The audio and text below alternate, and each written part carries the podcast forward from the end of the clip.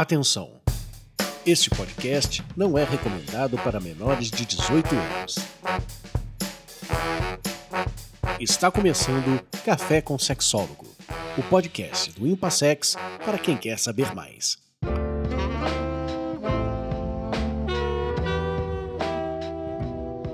Olá vocês, eu sou Oswaldo Rodrigues, eu sou psicólogo, terapeuta sexual do Instituto Paulista de Sexualidade, o Impassex. Somos uma clínica de psicologia voltada, focada nas questões de sexualidade, o que implica lidarmos com questões de casais. Hoje eu trago um assunto para vocês que em vários momentos já tratamos de alguma forma, mas de uma maneira específica precisamos conversar, conversar sobre comunicação de casal.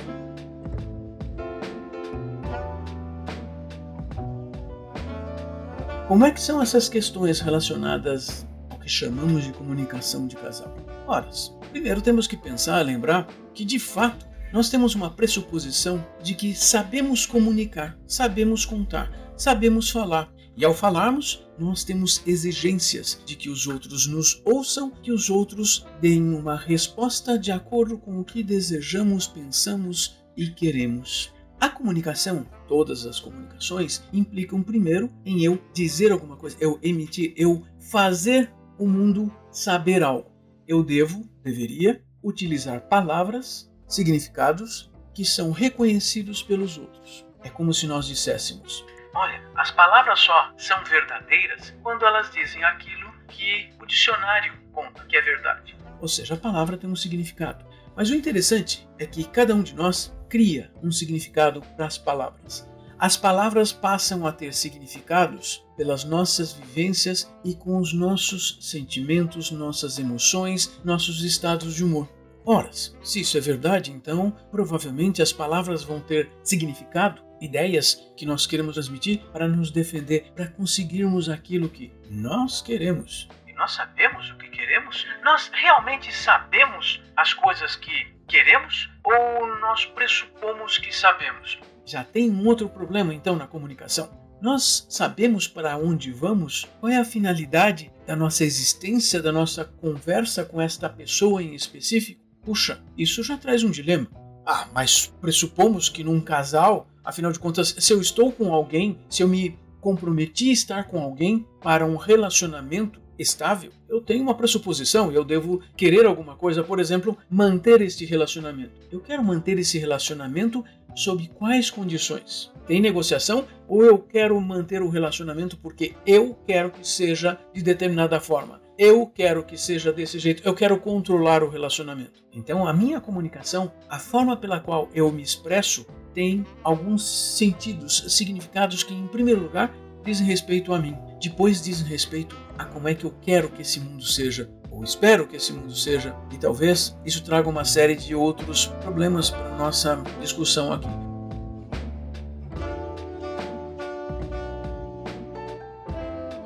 Vejam só, num casal, a discussão, a conversa, a comunicação precisa ter dois lados. Eu falo e eu ouço. Eu falo, a outra pessoa ouve. Eu sou responsável pelo que falo e não sou responsável pela maneira através da qual a outra pessoa ouve compreende, traduz. Isso deveria nos levar a uma ideia muito importante. A minha compreensão de mundo, aquilo que eu quero levar para outra pessoa conhecer, tem que ser muito bem esmiuçada dentro de mim. Afinal de contas, eu quero o que mesmo? Eu quero sentir-me bem. Eu pressuponho que se eu fizer algumas coisas, se o mundo responder, se o mundo fizer algumas outras coisas, eu vou me sentir bem. Ótimo. Se eu me conheço, é verdade. E se eu não me conhecer? eu provavelmente vou comunicar algumas coisas que vai produzir circunstâncias no mundo que pode me fazer sofrer. Se eu sofrer a partir das minhas comunicações, eu posso estar errado? Vamos pensar a respeito. Vamos pensar sobre como lidar com essas circunstâncias daqui para frente. Ótimo. E como é que eu devo compreender que essas comunicações aconteçam? Com que finalidade? Bem, num casal, muitas vezes a comunicação se dá por uma luta de poder. Luta de poder significa: peraí, eu tenho que ganhar, outra pessoa tem que fazer o que eu quero. Afinal de contas, sou eu que mando. É assim? Eu vou brigar pelo poder? Vejam que existe uma briga pelo poder explícita e a outra pessoa pode estar brigando pelo poder também de uma maneira não explícita. Ou seja, ela também deve ter outras maneiras de comunicação para complementar. Sim, nós nos encontramos e formamos um casal porque existe já uma interligação onde quando um faz uma coisa, o outro faz algo para se entrosar. Os dois podem estar buscando poder, cada um de uma maneira.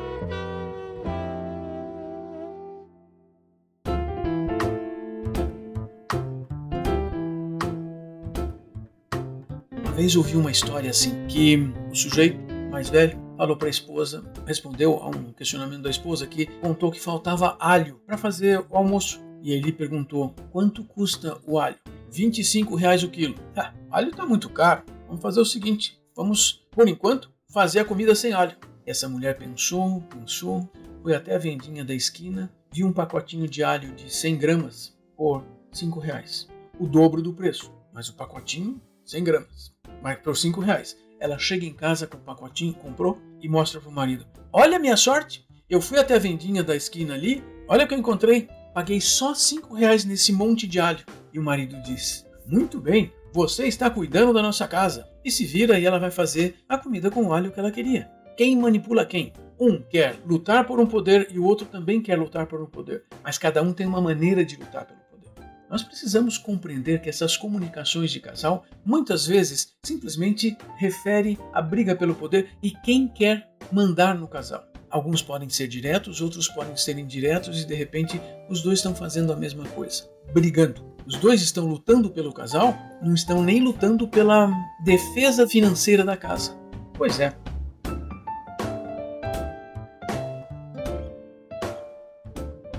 esse tipo de lutas, tanto de um quanto de outro, não são formas reconhecidas de agressão, não é? Porque não houve uma preocupação de uma conversa, não houve uma preocupação sobre como é que devem fazer as coisas para que ambos se sintam bem. Nenhum perguntou para o outro se era necessário ter o alho, que quantidade de alho, que esforço deveriam fazer, com que finalidade, para que o casal se sentisse bem. Ora, então deveríamos estar compreendendo que muitas vezes as comunicações são formas também de agressão com a intenção de estarmos acima do outro. E funciona? Existem casais que funcionam assim e podem ficar assim. É verdade. É a maioria dos casais? Não. Porque os casais que funcionam assim, eles não estão se sentindo mal. Eles têm um jogo, esse jogo entre eles está compreendido que deve seguir assim. Eles estão felizes assim.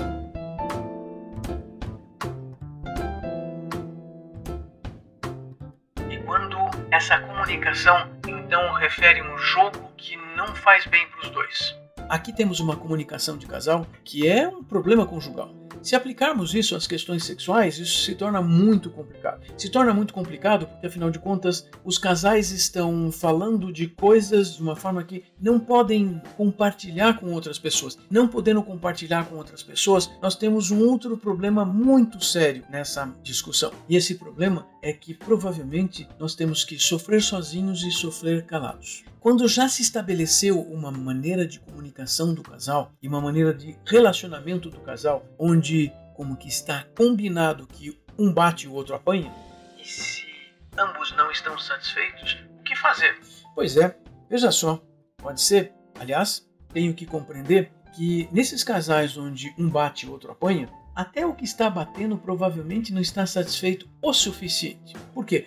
Sempre existe uma escalada de bater mais e agredir mais. Ou seja, parece que a forma de fazer as coisas não é uma forma negociada de maneira segura o suficiente para que ambos se sintam bem.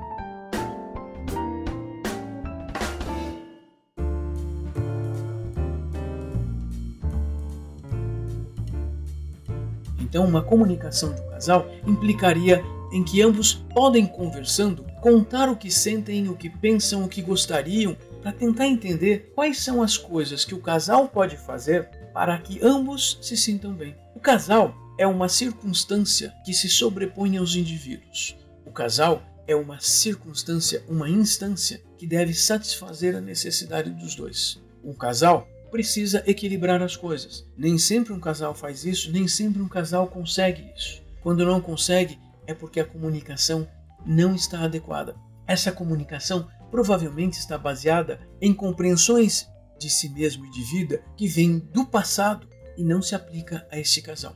Como é que nós vamos ajudar um casal a compreender isso? Veja, não basta dar tapinha nas costas e dizer assim: Ah, é só falar o que você pensa. Mentira, falar o que pensa eles já fazem e eles pensam errado. E eles pensam de uma maneira distorcida. Eles pensam de uma maneira que é para se defender individualmente e não ao casal. Não representam o casal.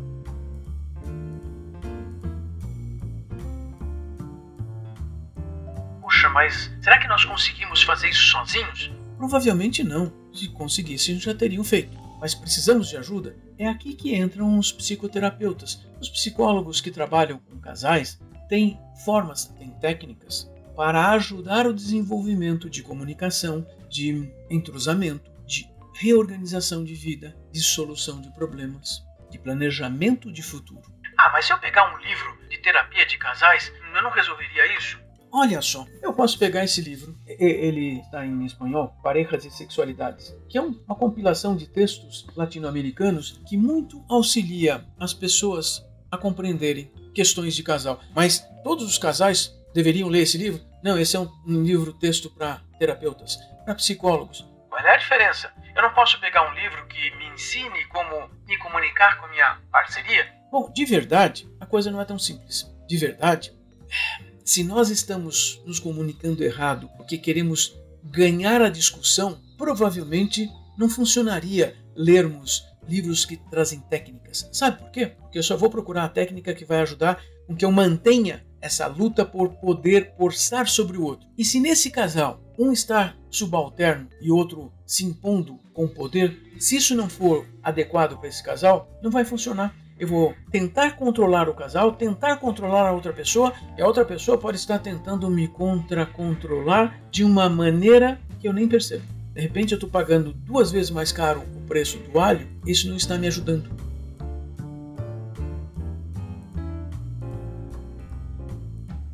De novo, essas questões para o sexo podem ser muito importantes. Um casal quer ter atividades sexuais com que finalidade? Para que ambos se sintam bem para o casal se sentir bem, para o casal atingir objetivos e planos de vida. Essa atividade sexual tem finalidade para ter filhos, essa atividade sexual tem atividade para que ambos se sintam felizes, essa atividade sexual é uma forma de comunicação do casal, é uma maneira de comunicação de emoções, sem palavras inclusive, é uma maneira de ambos dizerem um ao outro que se amam. Puxa vida, como é que funciona isso? Me parece que temos que compreender isso individualmente antes de ficar tentando coisas, inclusive antes de ficar tentando controlar a vida do outro.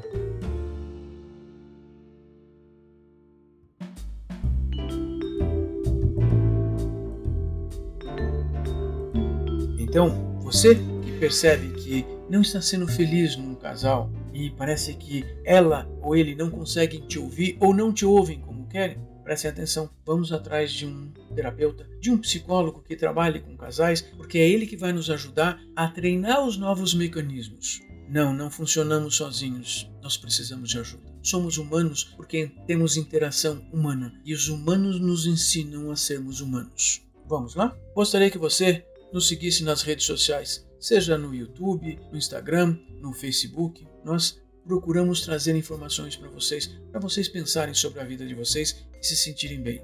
Vamos lá? Até mais. Siga o Impassex nas redes sociais e acompanhe todas as atividades. Acesse impassex.com.br para saber mais.